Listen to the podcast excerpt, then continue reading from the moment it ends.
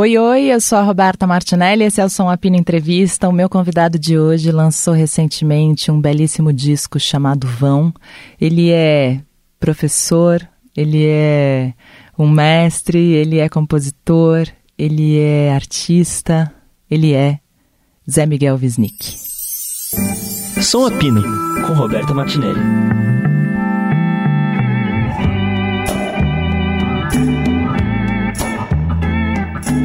Estava te falando da, das gravações aqui, né? E eu acho que fazia tempo que eu não gravava entrevista, né? Eu parei por dois anos, assim como o mundo todo. E quando eu voltei, eu volto num cenário musical também totalmente novo, para não dizer machucado, devastado, em reconstrução, é. sei lá o que, que é, mas como é lançar disco em 2022? Porque é uma experiência diferente. É. Isso já é entrevista? É, já. Ah. Você sabe que o Guilherme Arantes falou isso outro dia? Ele falou: você tem um jeito de entrevistar meio engraçado, porque é. você não pergunta de fato é. e a gente acha que está conversando quando viu já falou que tá o que não devia. Exatamente. é.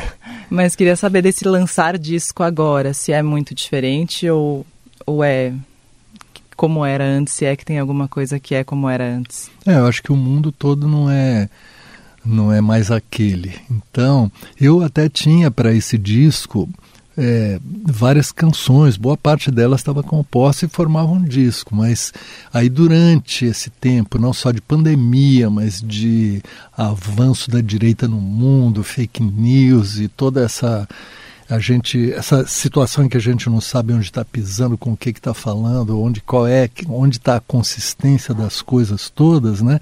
E isso eu fui sentindo que não era possível fazer um disco enquanto tal com canções, que é a coisa que eu adoro fazer, as canções, e a gente gosta de canções, e quem gosta também embarca naquelas que gosta. Maravilha, só que tinha alguma coisa que tinha que estar, tá, vamos dizer, tocada, né? ferida pelo estado de coisas e de algum modo é, respondendo respondendo ou interagindo com o estado de coisas né então é, isso me fez compor coisas que eu não tinha no repertório, mas que eu achei que sem elas o disco não faria sentido, né? Então essas coisas foram até o, até o último minuto, buscando jeito. A gente pode até falar sobre elas e quais são. É, mas eu, já jeito... tent... eu já ia tentar descobrir. Isso. Mas qual é o jeito de que elas pudessem estar nesse, nessa vibe é, atual, né? E ao mesmo tempo. É, Bom, isso quanto ao, ao repertório. Quanto às relações com músicos, é uma coisa que é legal é, também, que é, pessoas que gravam de outros lugares, isso se naturalizou, né? Isso foi uma retração que é uma expansão também. O produtor, que é o Ale Siqueira, que em suma fez vários discos comigo, é um Sim. cara incrível, né? Porque ele tem uma formação musical assim excepcional, mas ele já produziu, sei lá, dos tribalistas, a Ana Carolina, a, a o Tom Zé e, e eu e outros, em suma, é, ele tem um espectro amplo assim, eu me identifico demais com ele. Ele mora atualmente no sul de Portugal, não é nem em Lisboa, né? E mas e ele produziu o disco e atualmente é possível numa sessão de gravação ele está tão presente como se ele tivesse em pessoa no, no estúdio. É mais fácil hoje eu me comunicar com ele do que quando ele morava na Granja Viana, perto do Butantã, ali onde eu moro. Né? É. Então tudo isso mudou. Também as pessoas com home studio, com tudo mais, e, né, instrumentistas, então né, o, o, da banda do Baiana System, né? Gravaram, eu nem sei direito em que lugares estavam, mas né? Juninho da guitarra, Seco, Japa, é, de seus lugares, né? Então eu tive uma sonoridade Japa System no, no, no disco, né? Estando, isso, é, isso é incrível, né? Sim. Por outro lado, também é uma situação em que o disco está lançado, quer dizer, nunca tinha sido isso. Ele é lançado nas plataformas e no dia, no mesmo dia eu saio à rua, saio à noite vou num lugar e pessoas já escutaram o disco inteiro e tal, né? Então são aspectos contraditórios, Sim. né? De um mundo que, por, por outro lado, tem muita muita coisa né, oferecida, isso é uma loucura, é maravilhoso e é também a gente se perde no meio. Né? Então, um disco como que pretende ser ouvido inteiro, como é o caso, né? um disco que, que quer ser ouvido. Eu quero, eu sou da era do disco, eu, eu, eu continuo fazendo como se a pessoa fosse ouvir de uma primeira a última faixa, percebendo como é que uma música entrega para outra e tal, tal, tal. E isto é, não é assim que se passa em grande parte, né? Então é, as, as atenções são mais é, fragmentadas Sim. e tal. Então é tudo isso acontecendo ao, ao Engraçado, eu lembrei agora. da minha aula de. Eu estou fazendo aula de italiano. Ah. E ontem eu estava aprendendo a diferença entre molto e troppo. É. Porque um quer dizer muito e o outro quer dizer muito. Só que É. um no sentido positivo e outro no negativo. e eu fiquei pensando que a- as coisas todas, quando você fala, tipo, agora todo mundo ouve, ou agora dá pra ouvir isso, É. ou agora dá pra ouvir aquilo, tem esses dois sentidos, do molto e do troppo. É molto, é. mas não troppo. É. né? É. Chorou e riu foi feita depois, foi feita Foi. pra esse momento. Exatamente. É uma música. Na verdade, é uma música antiga que a música já tem tempo, mas Tá. a letra foi nesse é, redemoinho que a gente estava falando, né? Quem acreditou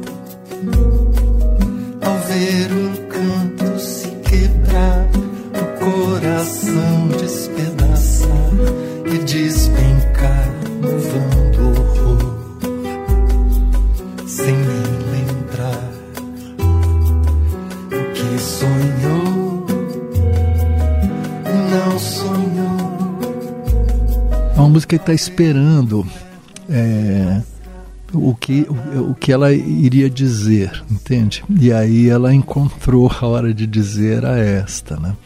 Então é uma música sobre e a- ela conversa com meditação de Tom Jobim e o Tom Mendonça, que é aquela quem acreditou no amor, no sorriso e a- na flor, então Quem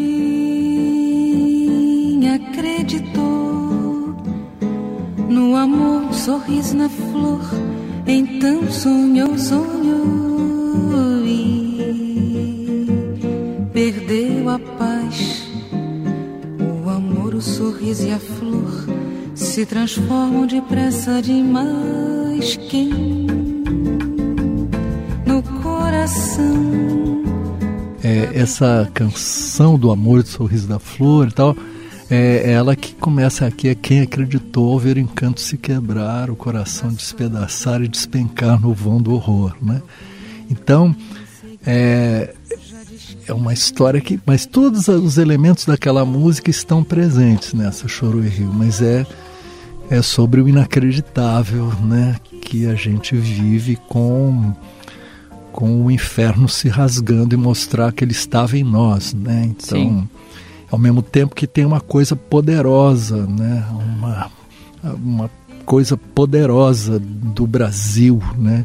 Que a gente que, é, é, que a gente chora e ri, né? Quando quando vê né? É. a força disso. Então, E eu te cito desde o primeiro podcast aqui, você nem vai lembrar disso, mas no começo da pandemia a gente fez uma live em algum momento da pandemia. É. E você falou pra mim uma coisa que me marcou muito, que você falou que era muito difícil, que você falou pra mim é difícil compor sobre o que a gente tá vivendo, vai levar um É. tempo pra gente entender isso. É. E quando eu escutei essa música, É. eu falei, ele me enganou. Ele Não. entendeu já um pouco muito do que eu me senti muito muito É. identificada com o que a gente está vivendo. Isso. Não, mas é essa é bem muito bem lembrado. Eu não, não, não lembrava que a gente tinha tido essa conversa, né? Mas é, essa música não é, ela deu muito trabalho para encontrar isso, esse, essas palavras, né? Foi muita tentativa, não é? E canção ela tem esse negócio que canção quando ela fica pronta, se ela fica é para dar a sensação de que ela sempre já estava tudo natural, já estava dito e tal, mas aqui, mas tem uma busca de achar o tom para dizer isso. Tem coisas muito é difícil de dizer. Inclusive, quem é feliz só de sentir a força bruta dessa flor que pulsa dentro do Brasil. Né? E a frase vai subindo e diz Brasil numa nota aguda, isso é um perigo você sair fora, né? de dizer um negócio que que, que fica meio grandiloquente, pode parecer grandiloquente, mas não é para ser, né? Então, como isto? Então, é, então não era eu acho que levou esse tempo para isso acontecer, mas também não podia ser depois de tudo, né? Não, é. Tem que ser eu, agora. O, né? Tati, eu falei com o Tati também, quando ele, agora no é. lançamento é. do disco também, ele falou isso. A gente fica lá fazendo, fazendo, fazendo para que pareça fácil, né? Para que é. no final você cante fácil e é. acho que aquilo foi feito muito tranquilamente. É, exatamente. O, o, o Tati explica muito bem que canção é para isso, né? É para ficar assim coloquial, natural, como alguém disse aquilo naquela hora, né? Você sabe que eu gravei com o Tom Zé também, ele me falou uma coisa maravilhosa, até anotei para falar para você, que ele falou, eu queria, ele falando sobre o língua brasileira, que esse disco recente dele, ele falou, eu ia fazer um disco, mas não podia ser um disco intelectual, porque um disco intelectual destrói um disco. Um disco tem que ser um pouco arteiro. É. E eu falei, nossa, e vendo o show, eu falei, nossa, o Zé Miguel faz muito isso, né? Porque ele é. faz um disco intelectual, mas arteiro ao mesmo é. tempo. Uhum. Ah, que, que bacana. Muito bom isso. E o show é oportunidade até para tornar mais arteiro, né? Sim. Aquilo que sim. Que está num disco, mas ele o show tem mais elementos, mais né, as pessoas, os intérpretes, a relação com o público, você brincar, né, fazer a coisa inesperada, o que não estava no programa, juntar coisas né, contrastantes e tal. Mas legal, exatamente. Né, é um disco intelectual, é uma coisa intelectual arteira. Ele falou, uma coisa é. intelectual e destrói um disco, ele falou. eu falei, nossa, é, é muito isso mesmo. É. é. eu nunca, eu fiquei pensando isso ontem, eu até vou ter que, eu tô, né, eu sou bem amiga da Yara, que é filha do Zé Miguel, e eu fiquei até escrevendo para ela ontem, enquanto eu pensava isso, escutava o disco, fazia a pauta, a Yara ficou comigo quase. Eu fiquei mandando umas perguntas para Yara. Mas eu fiquei pensando. Você. A tua relação com a música vem de sempre? De hum. pequeno? Sim. Não, eu estudei piano a partir dos sete anos. Eu. Então comecei a aprender piano. Foi minha mãe que queria que eh, nós éramos três irmãos, né, três filhos homens. Minha mãe queria que alguém tocasse piano né? Era um desejo da mãe. E ela, e eu fui o que atendi o desejo da mãe, entendeu? Que disse, eu também quero isso e tal. E comecei a estudar, estudei, fiz o conservatório naquele tempo, era uma coisa assim. É, hoje mudou muito o modo de aprender música e tal. Na, na cidade em que eu nasci e cresci, que é São Vicente, né, uma cidade menor, mas colada em Santos, é, tinha cinco conservatórios, que é uma coisa que hoje é uma raridade. E, e era de música clássica que você estudava. E eu, eu estudei para músico de concerto, de música clássica.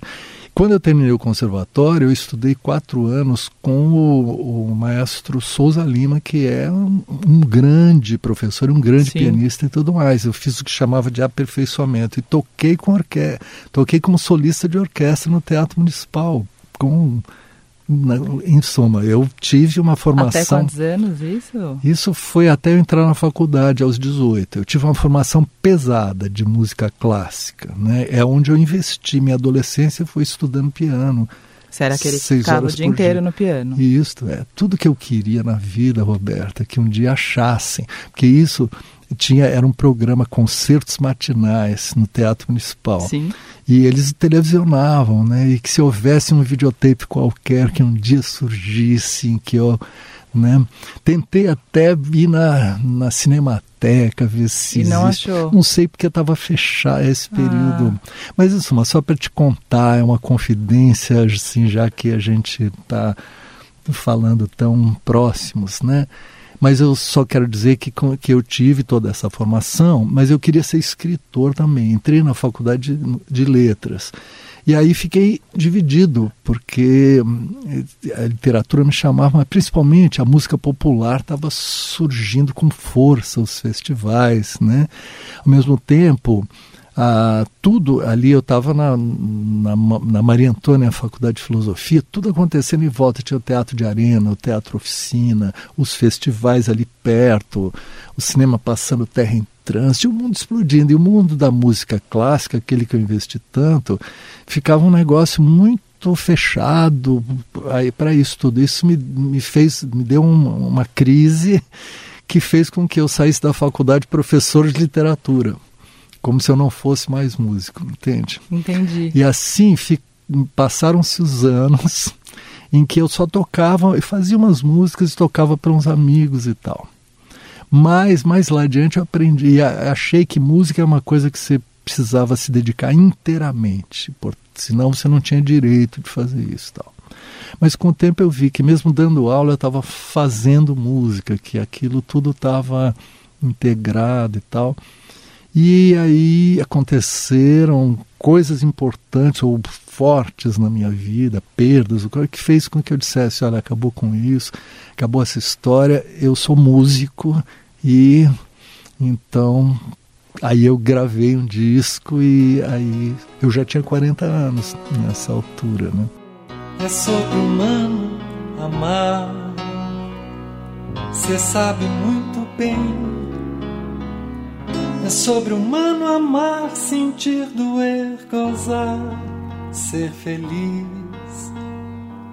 Vê que sou eu quem te diz. Não fique triste assim.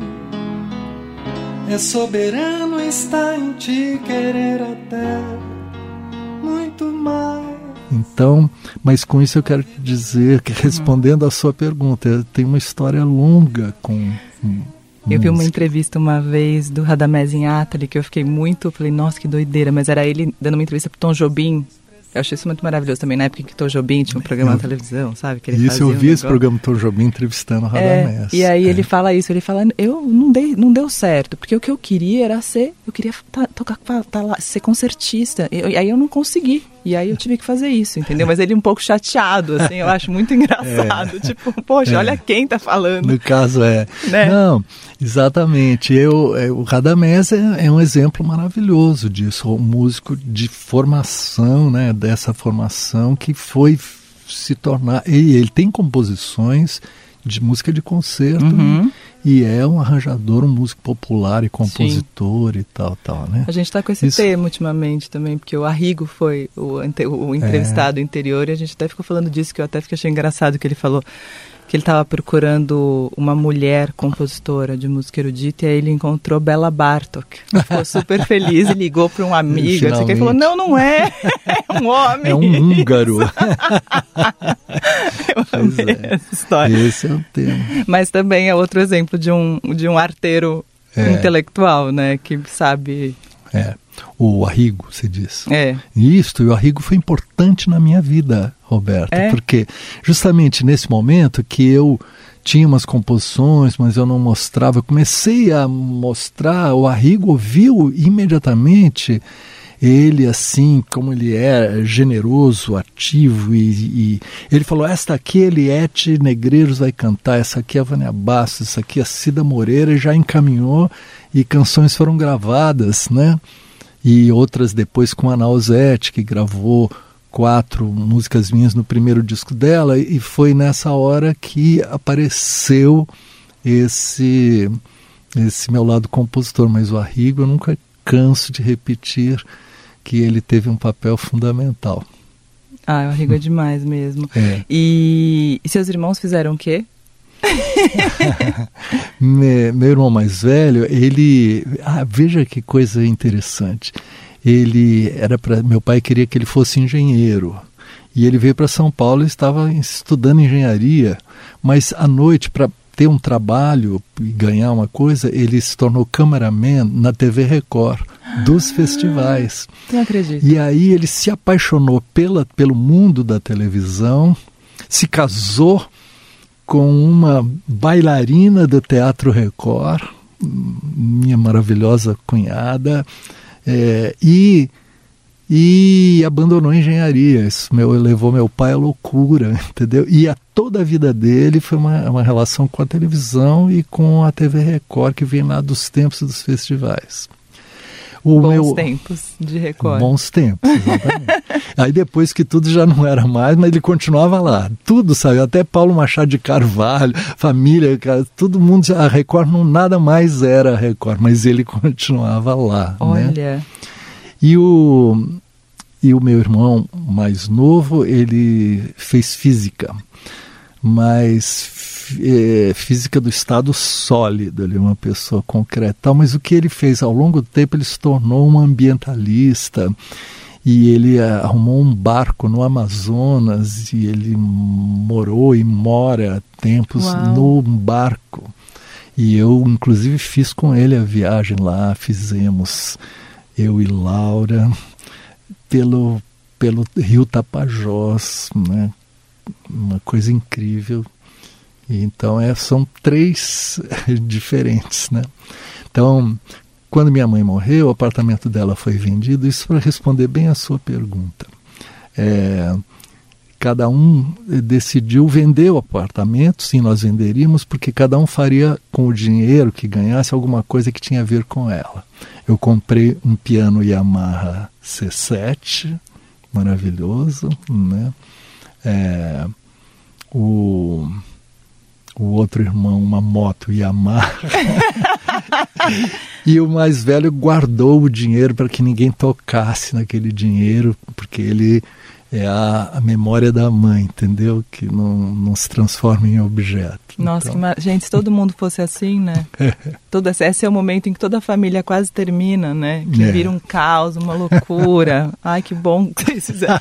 bom, falando em família, é. agora também, no, no disco tem a música Yara, hum. né? Já falei da Yara, mas tem a música Yara. É. E que no show você fez lindamente a dobradinha com a Daniela, com DNA, né? Isso. Que é uma música que toda vez, não tem como ver aquela música sem dar vontade de chorar. E eu tenho a impressão, a não ser que você seja também um bom ator, que isso acontece com você também. Aconteceu especialmente nesse show agora, que, aquele dia, né? Você estava lá no sábado? Eu fui no domingo. Ah, bom, mas é. Quando você nasceu, ouvi seu grito, embora longe, muito longe de. Meu coração bateu tambor aflito, tambor aflito e tonto de bater. De tanto ser demais, de tanto ser além, de tanto bem eu não ter paz. Então, é. Mas uma Sim. vez eu vi no Rio também no achei Rio, tô lembrando. Lá na Caixa é, Cultural. Na Caixa. Com o Christoph Silva, é, maravilhoso é. músico de de Minas Gerais e eu me lembro disso, de você justamente se emocionando é. com esta música, é. né? E agora é. tem a música da Yara também, que já é uma música que já existia também, né? E foi registrada agora. É, existia assim há pouco tempo, é inédita, né? Quer dizer, alguns poucos anos, mas nunca tinha sido gravada, foi apresentada uma vez ou outra. Acho que a Yara falou na defesa dela isso, né? Eu falei, Yara, essa aqui é a primeira música que ele fez para você? Ela, é, mas já existe já, já faz tempo que eu sei dela. Acho que foi olha. Sim. Yara, me perdoe, estou fazendo vários exposed dela hoje. a força que existe ao tombo do meu navio, desculpa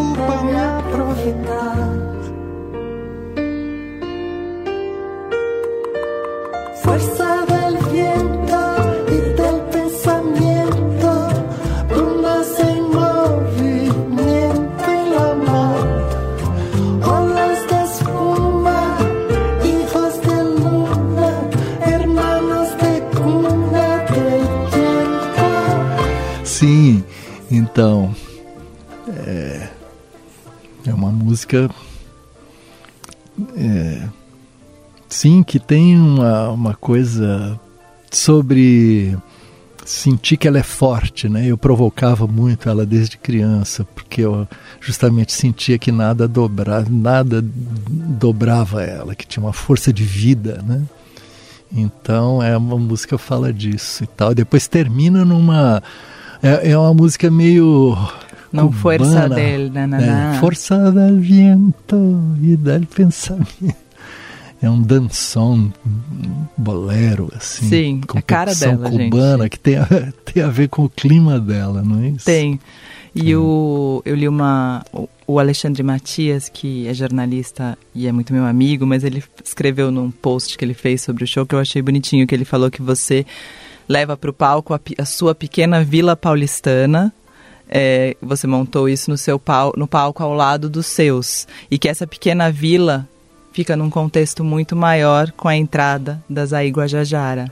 Exatamente, porque a família é a família, né? Quer dizer, eu não, não tenho problemas, quer dizer, ao contrário, né, de, de sentir e pensar a família como um coletivo, né, de trocas, de parcerias e tal, né? Acho que é uma célula. Outro dia eu vi o Gilberto Gil dizendo isso naquela série, né, com a família, Sim. né? O Caetano e os filhos e muitos músicos têm essa relação forte com os filhos, né, de parceria Luiz Tati com o Jonas Tati.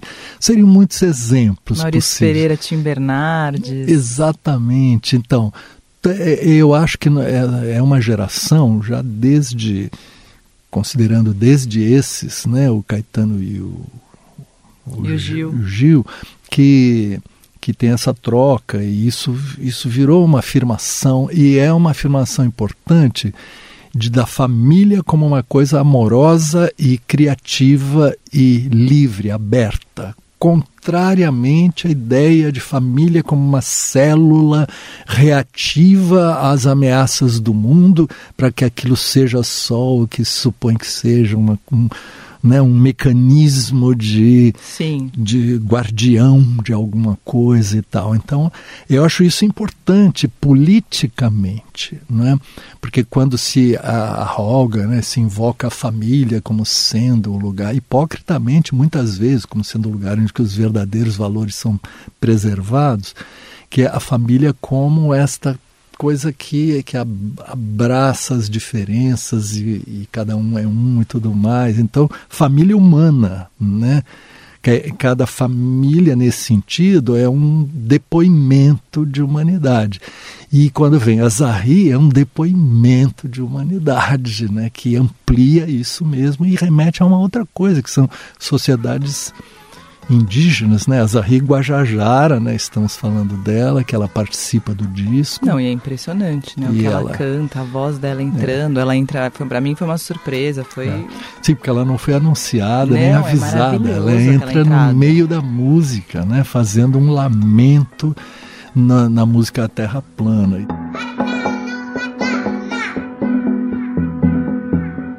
Contra o silêncio dos espaços infinitos, desfilando seu bloco, seu magma, seu ar e seus mares, entre rastros luminosos de corpos distantes, buracos negros, estrelas desgarradas depois ela foi fundamental para a música estranha religião, né? Cada produz um produto para te consumir,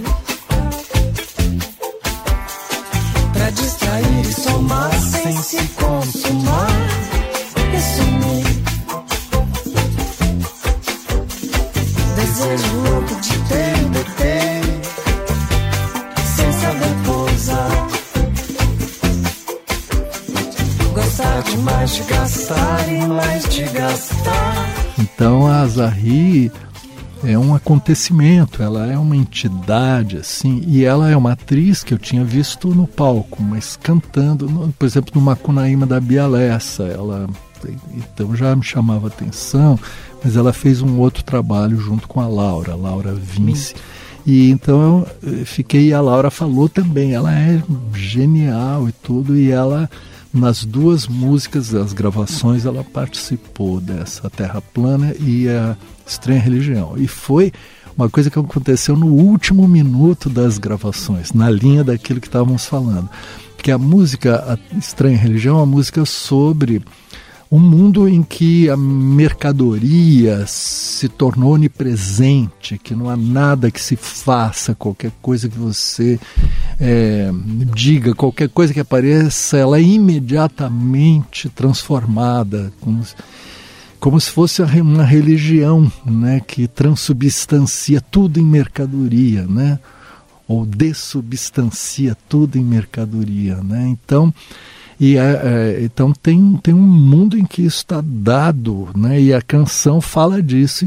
E, e agora o tom para isto, isso foi muito buscado, não foi fácil naquela linha do tá muito próximo, tá muito rente. Como falar isso sem ser demagógico, né? Ser é, ser pretencioso para parecer que você está em algum lugar em que você pode fazer, fazer. essa crítica, mas você não está incluído naquilo que você está dizendo, tudo isso. Como fazer isso? Foi uma coisa fundamental para mim, Roberta, que é, quando eu vi a música Reza Forte, Baiana System, né? Ah. É uma música recente, mas que tinha ali um negócio, uma pulsação, né? Que tem uma coisa é, forte, cáustica, mas é vital, né? Pulsante e tal eu falei, isso aqui, estranha religião, tem que ser uma reza forte, tem que ter uma reza forte, capaz. Não é uma posição levantar um cartaz, é você rezar uma outra coisa que seja capaz de né, peitar isso dentro disto. Aí, é, aí que o próprio o, o, a batida da música, a levada, vem do Reza Forte, né? E tem uma coisa sampleada com eles Sim. ali. E aí eu convidei e eles aceitaram, esses músicos.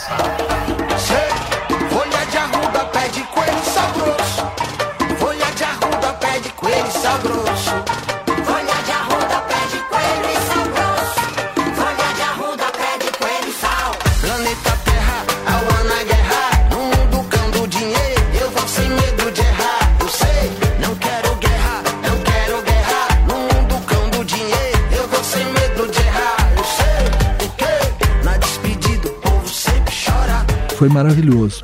E isto então ia, né? Mas aí eu ficava sonhando com a volta da Zahri, que tinha feito aquele lamento indígena terra plana, que ela viesse agora. E aí ela veio e fez uma coisa em que ela sai falando no meio da música, na língua Zenguete, né? A língua é, é, da comunidade dela, mas que se vê, você não, não, entende o que ela está falando literalmente, mas você, mas entende, você entende que ela está tomando para si aquele negócio e ela faz, e ela ri, né? E ela ela está falando, mas falando musicalmente, porque não é assim, tá jogando umas palavras. É tudo como se fosse uma guitarra com um au-au que ela está falando, né? Parece um instrumento, é rítmico. E as gargalhadas que ela dá são todas dentro do tempo e é tal. E depois ela fez cânticos sobrepostos a várias vozes, né, dela mesma e isto deu um rebatimento incrível no disco, né? E no show, né, em que ela entra e faz isso. Sim, muito é, impressionante. Eu acho que a Zahri tem um, tem um negócio de cantora que tem, tem um filão ali, um tesouro, um veio que tem que ser devidamente correspondente né, à altura daquela força que está ali. É, eu acho que ela sacou isso é. bastante. É. Ela disse que ela nunca tinha entrado num palco para cantar num show, né? Ela tem um domínio de palco muito grande como atriz. Não, mas, mas ela tem uma, é uma, presença, um tudo. Não. Quando ela entra ali, você fala, meu, o que está acontecendo? Da, da onde veio, é, né? É. Fui atingido. É. é muito. Tanto que o show termina com essa música, Estranha Religião, e o público fica por um momento sem saber se o show terminou, se não terminou, onde estamos, de onde viemos, para onde vamos. É isso. Não tem isso? Tem, você fica, não sei o que eu estou fazendo mais, quem é. sou eu, o que, que eu estou fazendo aqui? rola isso muito. Exatamente. Não, ela é impressionante. Você falou isso, né, também do, do, do tudo virar consumo e, e, e a gente tem falado isso, eu te falei aqui que no podcast a gente tem tá rolando um assunto eterno que começa no primeiro e vai indo a conversa, sabe? É meio maluco. Nossa, eles vão se É, porque rolou um assunto meio, acho que os artistas estão com essa visão rolando há um tempo que é, é um muitos artistas falando que fracassaram nesse momento que a gente está vivendo. Hum.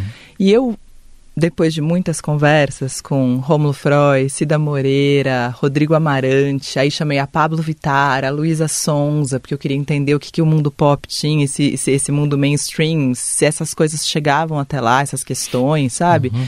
E eu fiquei achando que esse lance das pessoas falarem que fracassaram vem da falta de dinheiro mesmo, de remuneração uhum. para o trabalho feito. Uhum. Porque eu acho que eu converso com artistas que são todos muito satisfeitos com o que criam e o que fazem, mas acho que o não receber o que o que mereciam, de fato, acho que isso é. tem causado a sensação de fracasso. A Karina Burr fez um post falando eu acho que eu fracassei, ninguém me chama para mais nada. Uhum. E são artistas assim com carreiras já é, estabelecidas, o que vem causando uhum. a discussão do tipo, se essa fracassou, imagina eu, ou imagina aquele. E uhum. a Cida Moreira arrematou com uma frase, né? Porque ela falou, uhum. eu quero falar sobre isso. E ela falou, nosso fracasso é grandioso. É. e eu achei ela. E aí o Romulo falou, é grandioso, mas eu queria conseguir pagar as coisas. É. Pois é. E imagino isso, porque houve uma grande desestruturação, né? das relações produtivas do mundo musical, né, que é um mundo que já, já veio de um tempo em que as, as gravações não remuneram mais, né, uhum. porque o disco era uma grande fonte é, de, de retorno né, para o músico. Isso deixou de ser. Aí você tem a presença, que é a coisa. Então você faz shows e tudo mais. Aí você vem uma coisa que você não Deixa. tem shows. Então isto. É, e eu acho que a gente é, vinha. É muito. É, a gente vinha construindo um chamado mercado independente É. que, que era muito frágil essa construção, na verdade, né? Porque aí veio uma pandemia, um É. governo contra a arte. Além do que, é, é, minando as instituições, as leis de fomento, né, a, fazer, querendo destruir a cultura mesmo, querendo, tomando a cultura, a vida cultural como inimiga, né? Sim. E isso tem um poder, né, um poder de Estado, de desarmar estruturas, ao mesmo tempo o próprio trânsito comercial das condições de fazer shows e tal, é, que supõe viajar, que supõe, é, em suma, uma infraestrutura né, custosa para isso e para você ter os retornos e tal. E então é, acho que é um, esse é um momento que, que tem um grande baque né, nas carreiras Sim, pessoais, todas. artísticas né, que estão envolvidas com isso. É, um, um moço, ouvindo essas discussões todas, escreveu falando que ele era que ele é um apaixonado por música brasileira e que ele sempre comprou todos os discos e sempre esteve É. presente nos shows e que agora ele estava sem dinheiro para fazer isso Ah, também. inclusive, pois é, o público também, né, vamos dizer, sem condições É. de, de consumir cultura e tudo mais. É né? uma reconstrução de, de É. Brasil que a gente vai ter daqui para frente, espero.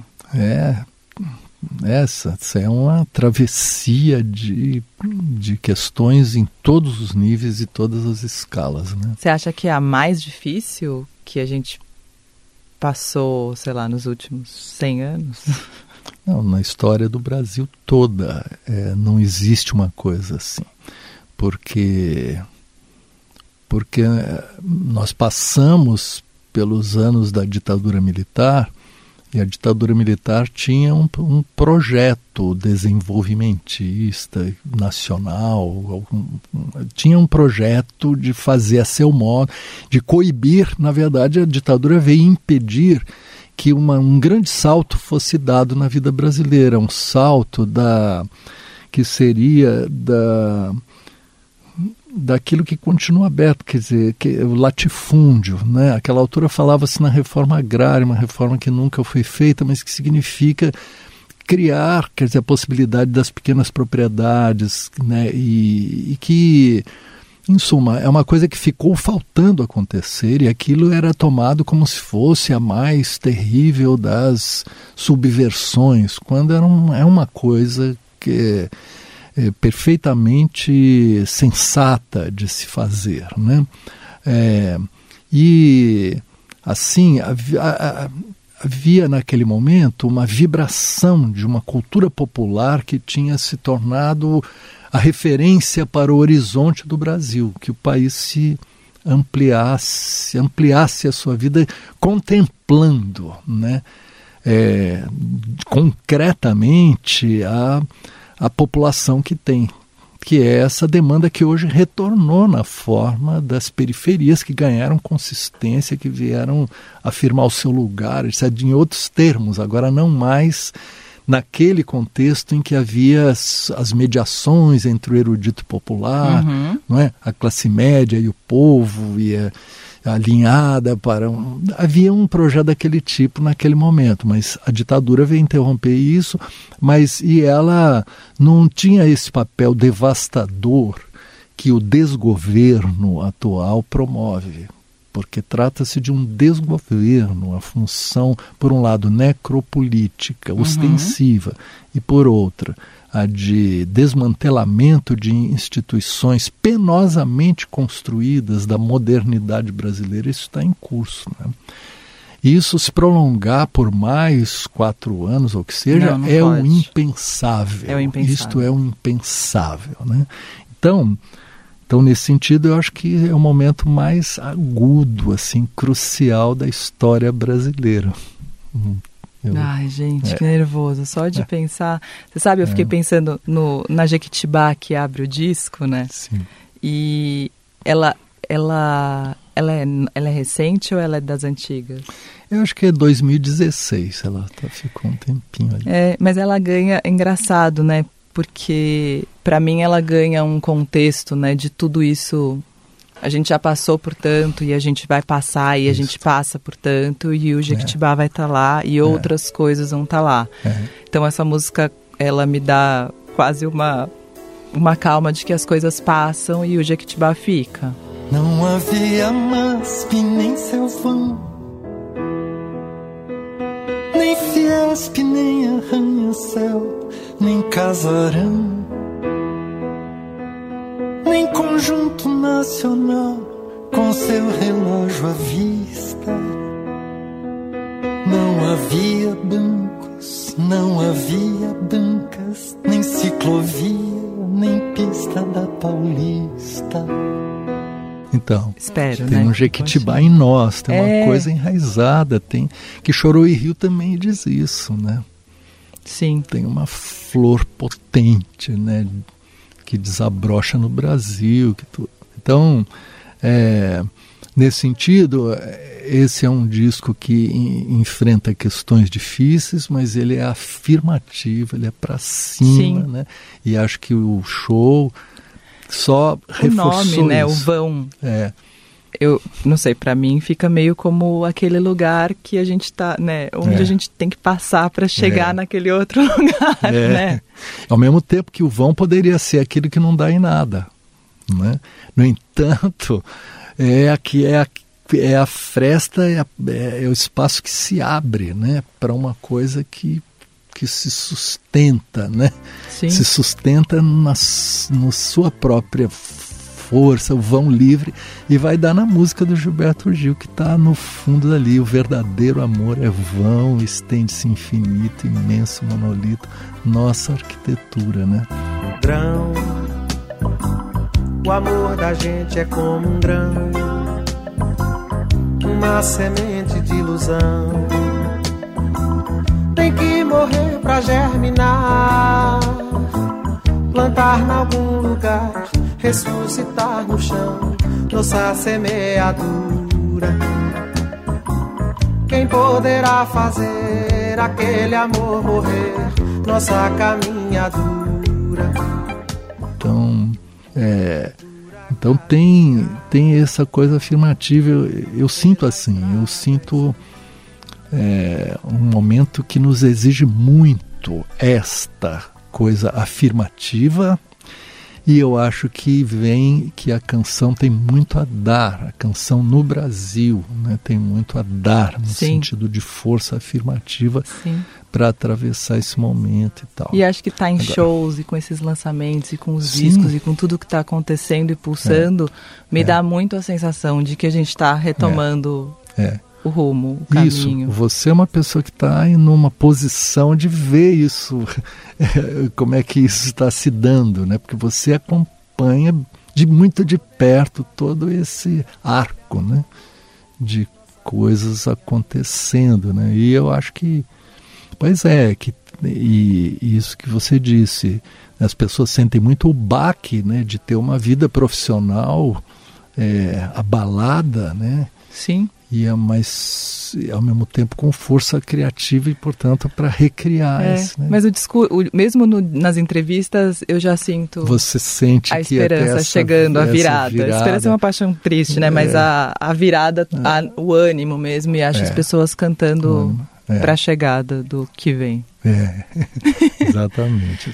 Eu, e agora, eu pessoalmente, a minha profissão é, é, é dupla, né? Então, como eu é, sou professor e tenho uma vida coisa, e, e, quer dizer, a, a rela- minha relação com a música não é uma relação do tipo de quem tem uma carreira de permanentemente vivendo de shows ou Sim. coisa assim. Eu- então, a, a, a, a música vem nos. Ela vai, vamos dizer, é, sempre se é, entremeando com as coisas que eu faço e tem os momentos em que.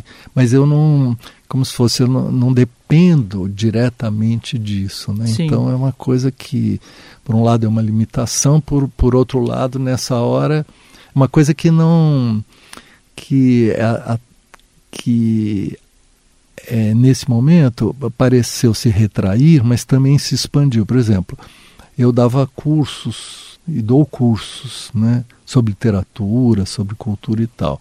Esses cursos não puderam ser presenciais. De repente, pelo Zoom, eles ganharam um alcance muito maior, porque pessoas em todo o Brasil, fora do Brasil, tudo mais, se tornaram é, vamos dizer, interessadas nesse tipo de coisa e tal. E essa atividade ficou muita coisa desse tipo né, Sim. acontecendo. E isso, nesse sentido, me ajudou a atravessar esse, esse tempo né, mais expandindo do que perdendo o chão. Né? Sim. E agora acho que a gente vai expandindo até. Vamos, exatamente. Acho que. Até. que Aquele grito Não. saindo, É. desentalado. Pois é. Tem. Agora, esse momento de campanha mais aguda também é um momento que a gente tem que entender muito bem quais são as forças que estão em jogo, que, que- quem, quem que tem que ser cobrado muito objetivamente, né? na sua irresponsabilidade, né? por um lado. E, e por outro, também conversar muito abertamente com pessoas as mais diferentes, de mais diferentes níveis sociais, com diferentes formações, para ver que como é que as pessoas olham tudo isso de diferentes experiências de, e, e, e é muito importante nas relações pessoais ter essas essas conversas e procurar principalmente desativar medos e fantasmas, né? Porque eu acho que a estratégia bolsonarista é a criação de fantasmas. Isso Sim. foi um grande sucesso na eleição de 2018 e não se pode deixar agora que essa produção de fantasmas s- funcione do mesmo jeito. Já disse o Caetano também, né? Eu Ele não vou falou? deixar, não vou deixar, não vou Ah, deixar. é. Naquela música, Não se não pode vou deixar, exatamente. O, me- quem que me falou aqui que foi quando ele ganhou mesmo, que o Bolsonaro ganhou, e ele falou, não vou deixar, não vou deixar, não vou deixar. E aí veio. Não vou deixar, não vou, não vou deixar você esculachar com a nossa história. É muito amor, é muita luta, é muito gozo, é muita dor glória. Não vou deixar, não vou deixar, não vou deixar, porque eu sei cantar e sei de alguns que sabem mais, muito mais. Não vou deixar, não vou deixar, não vou deixar, não vou deixar que se desminta. A música A veio música, dessa, não vou dessa deixar. frase. E isso é bem ele, né? É imperativo e é o lugar de fala dele. Ele pode falar isso, né? Eu não vou deixar porque ele tá no, ele representa, né? Sim, Muitos. Quando Não, ele, é ele diz eu, ele está a gente né? A gente tá junto. Se, se a gente e eu gosto porque si. aí ele ao mesmo tempo fala, né? Depois o vovô tá nervoso, o vovô tá é. tá manhoso, que aí ele se coloca é. no, no, ambiente Na, familiar também. É, como... ali, ali onde a própria fragilidade está, né? Sim. Obrigada, Zé Miguel, sempre. Sempre maravilhoso falar com você. O Lulu de São Vicente. O Lulu de São Vicente. Eu amei isso. Agora você vai ter que explicar que as pessoas vão ficar bravas comigo. Mas ele falou, é. que ele falou, acho que era uma parceria com o Antônio Cícero. Antônio Cícero. Isso é uma música chamada Os Ilhéus e que eu fiz sobre um poema de Antônio Cícero. É um soneto, e Antônio Cícero é um grande poeta do livro, um dos grandes poetas brasileiros. É um filósofo, é um pensador, mas é ao mesmo tempo que é um é uma coisa muito brasileira, ele é um hitmaker também, tem tantos sucessos com Marina e com Lulu Santos. Então, isso era engraçado. E quando eu então fui fazer a música, é um soneto que eu estava musicando, mas eu quis fazer uma balada como se eu fosse Lulu Santos né? Aí eu disse no show, né? Ai de mim, quem me dera né? ser Lulu, Santos. Santos. Mas eu sou de São Vicente, que é a cidade colada em Santos, então é isso. É Lulu, Lulu São, São, Vicente. Obrigada, Lulu São Vicente. Obrigado, Roberta. Olha, você realmente cria essa situação que parece. Agora já acabou, né?